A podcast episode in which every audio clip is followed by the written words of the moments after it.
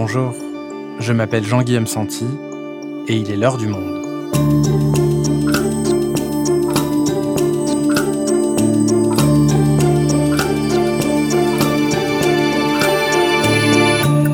Aujourd'hui, pourquoi a-t-il fallu autant de temps pour que la procréation médicalement assistée soit ouverte aux femmes lesbiennes et célibataires?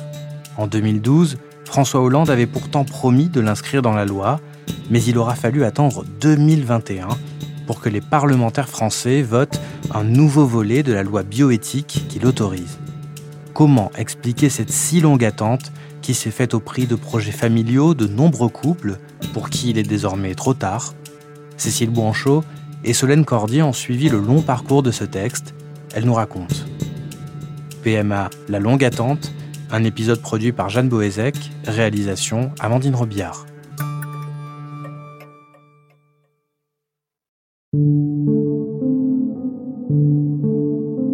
Anna a 43 ans, bientôt 44. Elle habite dans la région centre, à plusieurs kilomètres d'Orléans.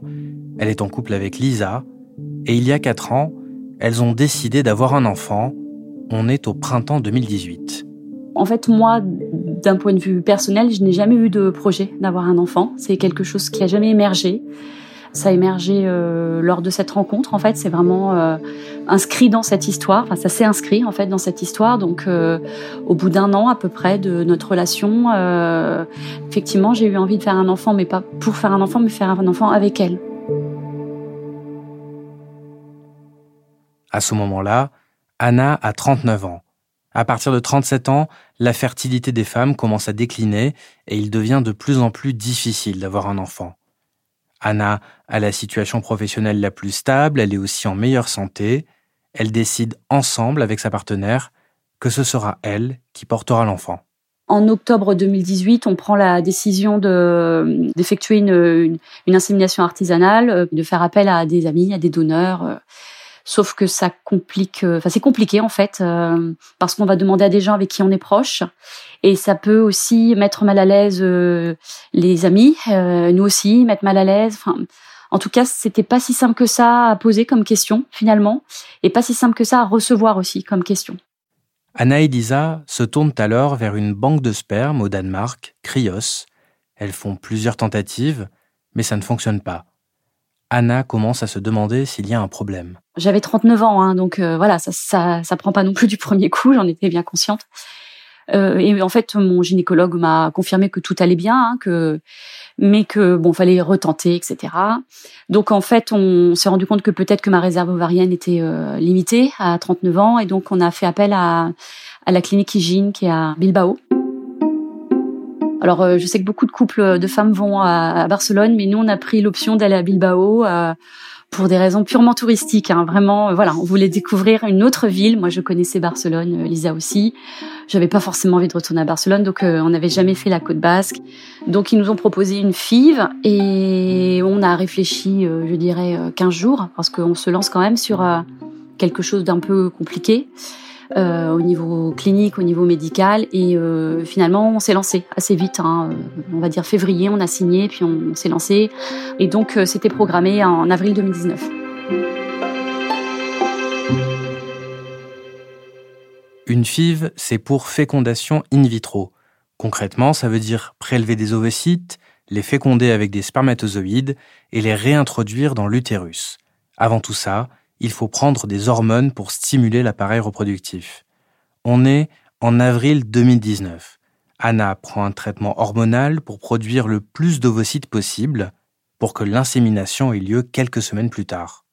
C'est lourd pour le corps et pour le moral, mais il n'y a pas que ça. Souvent, on imagine que ce qui est difficile, c'est d'aller en Espagne, c'est euh, euh d'aller loin. Alors moi, euh, psychologiquement, c'est ce qui a été le plus difficile parce que ça me mettait vraiment extrêmement en colère. J'avais l'impression de devoir m'exiler voilà, alors que je paye mes impôts, alors que la Sécu, elle est pour tout le monde. Et moi, je l'ai vraiment très, très mal vécu. Ma compagne, beaucoup moins que moi. Elle, elle, elle voyait une opportunité d'être accompagnée dans une clinique qui fait ça depuis des années, dans un pays qui a un autre regard aussi sur euh, la PMA pour toutes. Il était hors de question pour nous d'attendre parce qu'on voyait bien que les choses n'avançaient pas en France et que quand bien même elles avanceraient, vu l'âge que moi j'avais, j'avais 40 ans, Euh, c'est 43 ans euh, la PMA en France pour les femmes, donc euh, on s'est dit qu'on passerait après tout le monde et que j'aurais plus de 43 ans. La stimulation hormonale se passe et le rendez-vous est pris à Bilbao. Prélèvement des ovocytes, fécondation avec le sperme du donneur, puis transfert dans l'utérus de Anna. Mais avant ce voyage, avant toutes ces étapes, il faut tout vérifier. Faire notamment des échographies intravaginales pour regarder si la stimulation hormonale se passe bien. Et à l'occasion d'une de ces échographies, le gynécologue découvre un polype qui s'est formé, une excroissance dans l'utérus qui rend difficile la conception. Donc là, ça a été la, la douche froide puisque euh, il m'a annoncé, alors que tout était lancé, on avait réservé euh, un appartement à Bilbao, on avait lancé la stimulation hormonale qui coûte très très cher. Hein, euh, et puis, bah moi, ça y est, hein, mon corps, il commençait déjà à, subir cette stimulation hormonale, sauf que même pas une semaine avant le départ pour Bilbao, le gynécologue donc en France hein, me dit mais en fait il n'y aura pas de transfert là, c'est pas possible, vous n'êtes pas en état. Donc là, là tout s'écroule en fait. Là vraiment, euh, psychiquement, moi je l'ai extrêmement mal vécu. Donc euh, il faut tenir hein, parce que vous, dans votre tête, bah, vous êtes projeté hein, sur ce transfert d'embryon euh, et donc on nous y sommes quand même allés et il y a eu donc le prélèvement, mais il n'y a pas eu de transfert. La clinique prélève des ovocytes. Deux embryons sont créés et congelés. Anna et Lisa rentrent en France. En août 2019, Anna se fait opérer L'opération se passe bien, elles reprogramment leur venue à Bilbao pour décembre, et comme les autres fois, c'est toute une organisation. On en profite pour passer notre Noël euh, et notre premier de l'an à Bilbao, ce qui est quand même, euh, voilà, on essaie à chaque fois de, faire en sorte que les choses soient pas trop pénibles et pas trop, que cliniques, et euh, voilà, on, profite aussi de la ville, on, passe des bons moments malgré tout. et donc là, on rentre en France, et puis, je dirais quatre jours après, il y a une prise de sang.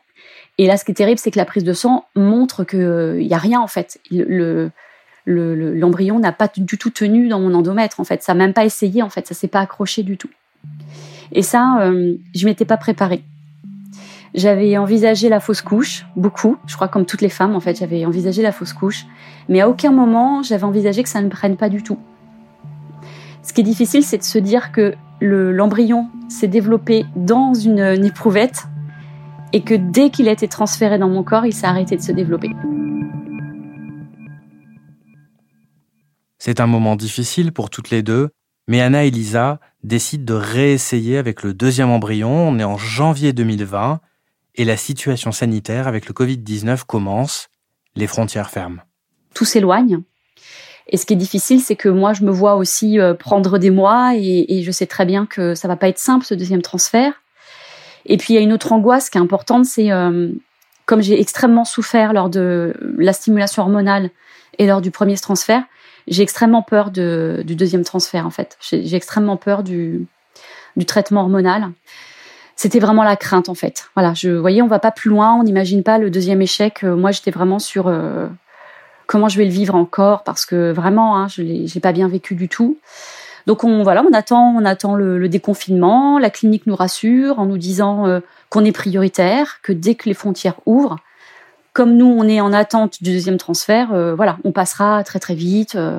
moi je suis pas plus inquiète que ça en fait.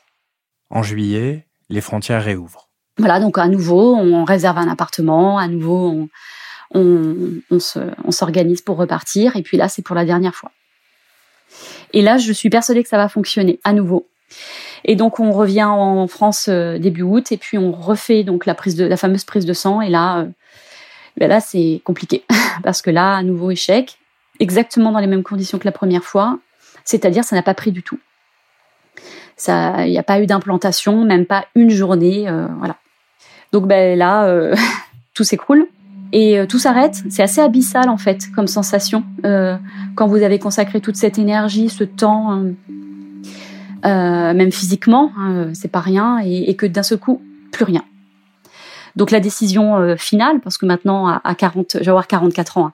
Hein, euh, bon, hein, voilà, je pense qu'on est plus près de, oui, du, renoncement, on va dire. Donc là, la décision, elle a été prise il y a quelques mois, définitive maintenant.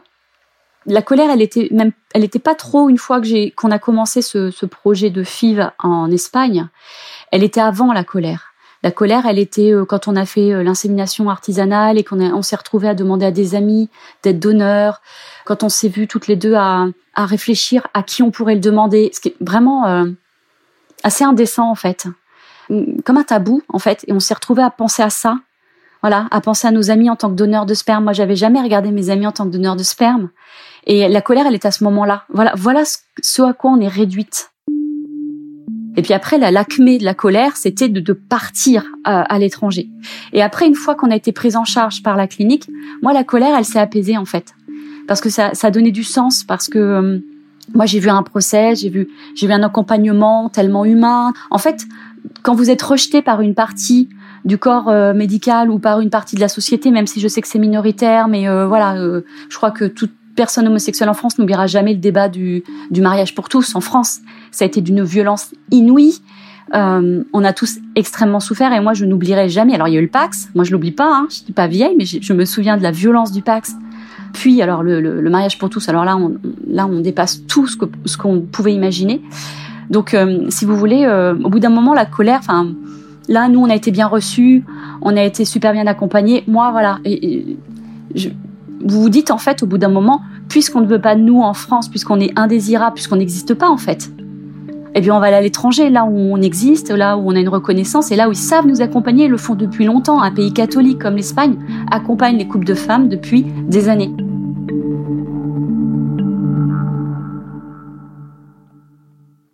Bonjour Cécile, bonjour Solène. Bonjour.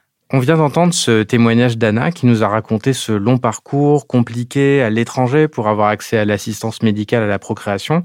Solène, déjà pour commencer, la, la première fois qu'on entend parler dans le débat public de PMA, c'est quand exactement? Alors en fait, les premières lois qui encadrent euh, la procréation médicalement assistée en France datent de 1994. À l'époque, le cadre qui est posé est assez clair. Il s'agit euh, de permettre aux couples mariés en situation d'infertilité de pouvoir recourir à ces activités. Et donc, dès cette loi de 1994, le cadre posé est très clair. Les femmes en couple et les femmes seules ne font pas partie du public qui euh, pourra euh, accéder aux techniques de PMA. Et ça, on va commencer à en parler autour de 2012 lors de la candidature de François Hollande, Cécile. Exactement. Quand François Hollande annonce donc qu'il est candidat à la présidentielle, très rapidement, il se déclare en faveur de la PMA pour toutes. Euh, un tract du PS l'évoque aussi en disant que le Parti socialiste est, favorable à cette mesure. François Hollande, lui, s'y engage de façon personnelle dans des interviews, notamment à Grazia et à Tétu, où il se dit voilà, favorable à la PMA pour les femmes célibataires et les femmes lesbiennes. Il se trouve toutefois que cet engagement ne figure pas dans ces 60 engagements euh, de campagne, figure seulement euh, dans l'engagement 31, le mariage pour tous, mais vraiment à aucun moment il est écrit noir sur blanc que François Hollande euh, euh, fera voter une loi en faveur de la PMA pour toutes. Ce qui lui permettra derrière de, jouer sur cette ambiguïté, j'étais pour mais c'était pas dans mon programme? Exactement, François Hollande fait perdurer cette ambiguïté pendant de, longs mois après son élection.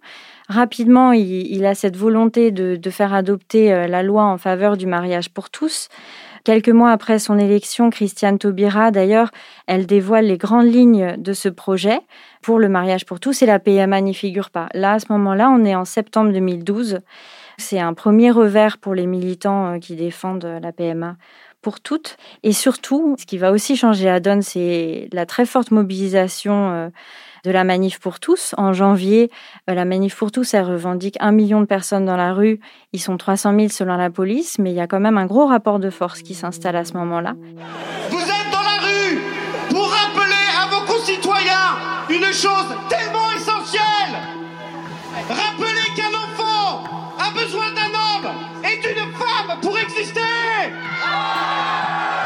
Ce qui sera chamboulé, c'est l'âme de ces enfants qui vont soit chercher leur mère, soit chercher leur père et ne pas les trouver.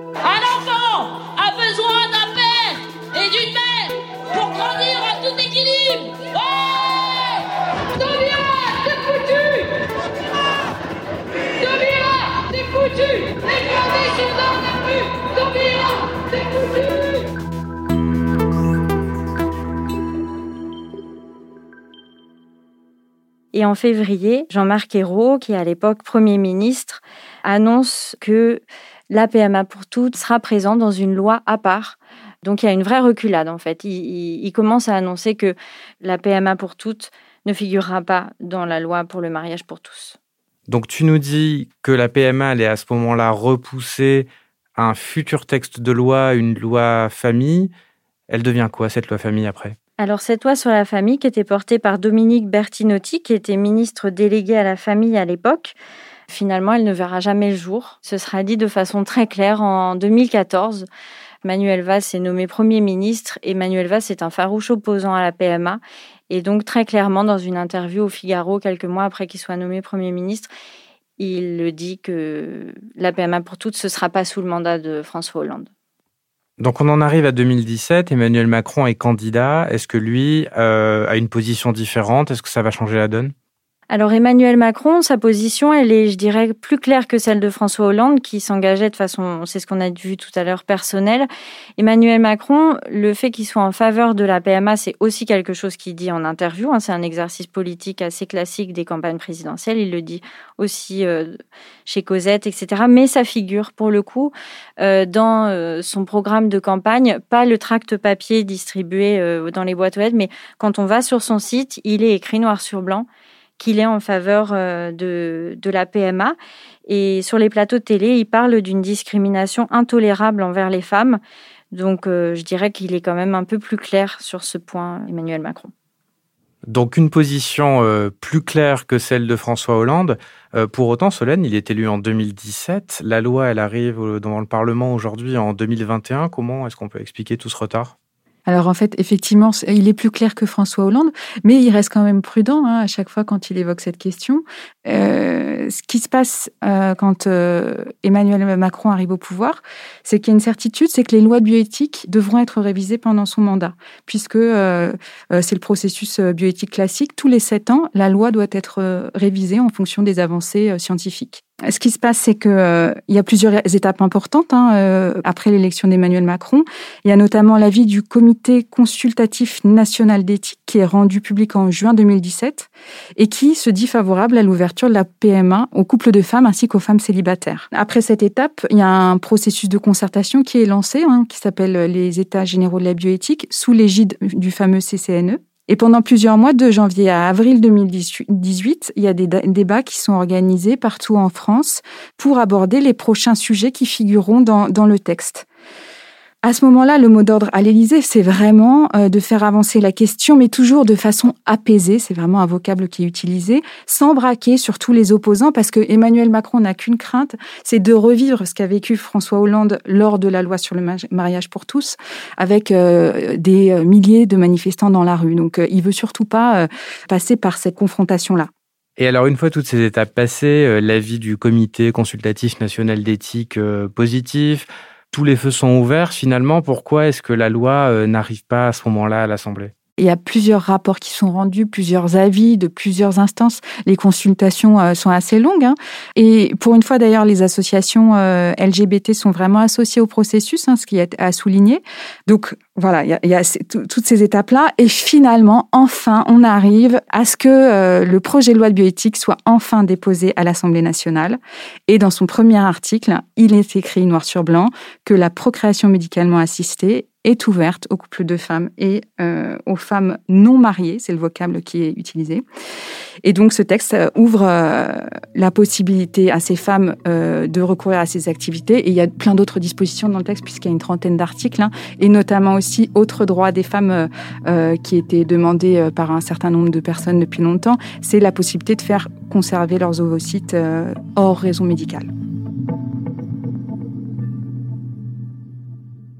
Donc on est en 2019, euh, le processus euh, législatif suit son cours et on en arrive avec du retard dû au Covid euh, à aujourd'hui, à 2021.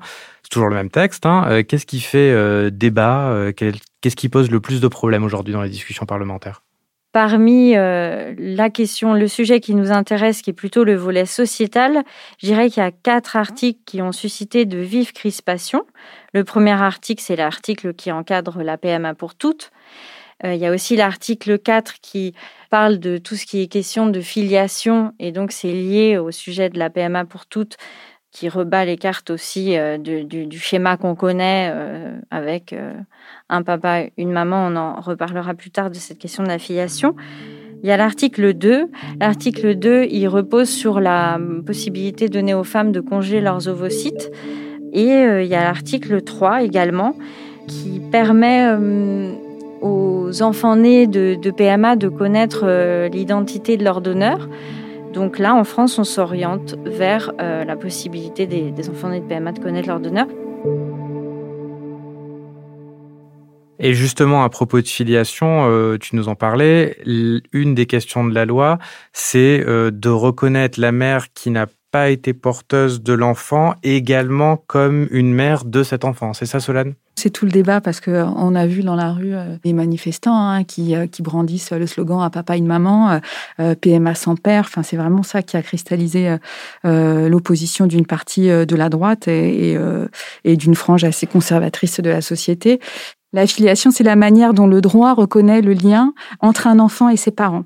Et dans le cas de la PMA pour toutes, euh, c'est une question qui se pose effectivement avec acuité pour la femme qui n'a pas accouché. Parce que euh, comment euh, cette, cette femme-là sera-t-elle désignée? Ça, c'est vraiment une question qui a occupé beaucoup les juristes et, les, et les, politiques. Depuis le mariage pour tous, dans le cadre de PMA faite à l'étranger, la deuxième mère a la possibilité d'adopter l'enfant. Et ça peut être plus ou moins long selon, selon les juridiction. Il est même arrivé que ce soit refusé. Donc pour revenir à la loi actuelle, dès le départ, le gouvernement a été confronté à un double défi. À la fois, il y avait une volonté politique de ne pas trop bouleverser euh, le code civil euh, qui donne un cadre aux questions de filiation, et également, de l'autre côté, la nécessité de permettre un système de filiation qui ne soit pas jugé discriminant pour les couples de femmes. Il y avait trois options sur la table. Finalement, celle qui a été choisie ne satisfait personne complètement.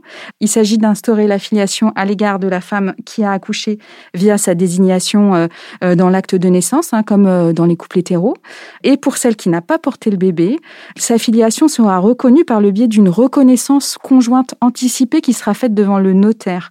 C'est un acte hein, qui sera donc fait par le couple de femmes avant la naissance de l'enfant. Et cet acte-là sera présenté à l'officier d'état civil et c'est ce qui permettra donc de faire reconnaître la filiation avec la deuxième mère. Et ça apparaîtra sur l'acte de naissance intégral de l'enfant à naître, ce qui est une disposition qui est jugée euh, discriminante par une partie euh, des couples homosexuels. Alors après toutes ces discussions et ces questions qui ont fait euh, débat à l'Assemblée, on vient de le voir, à quoi va ressembler cette PMA pour toutes dans les grandes lignes? Alors, euh, la PMA pour toutes sera votée, hein, donc euh, avec la possibilité pour les couples de lesbiennes et les femmes non mariées d'accéder aux techniques de PMA euh, de façon gratuite, avec une prise en charge qui est semblable à celle des couples hétérosexuels aujourd'hui. Ensuite, il y a pas mal de questions qui vont se poser d'ordre pratique. Hein, comment les centres vont-ils s'organiser pour absorber les nouvelles demandes? Quels seront les dossiers qui seront priorisés?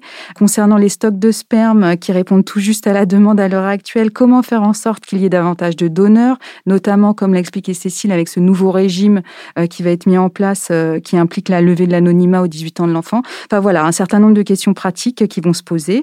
Et on peut imaginer que pendant un temps, les femmes et les couples de, de femmes continuent de recourir à la PMA chez nos voisins, euh, où le cadre est plus souple. Merci Cécile, merci Solène. Merci. Merci.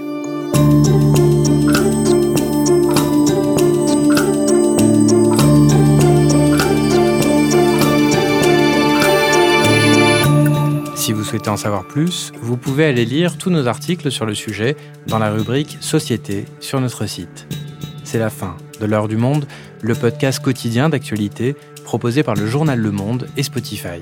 Pour ne rater aucun épisode, vous pouvez vous abonner gratuitement au podcast sur Spotify ou nous retrouver chaque jour sur le site et l'application lemonde.fr.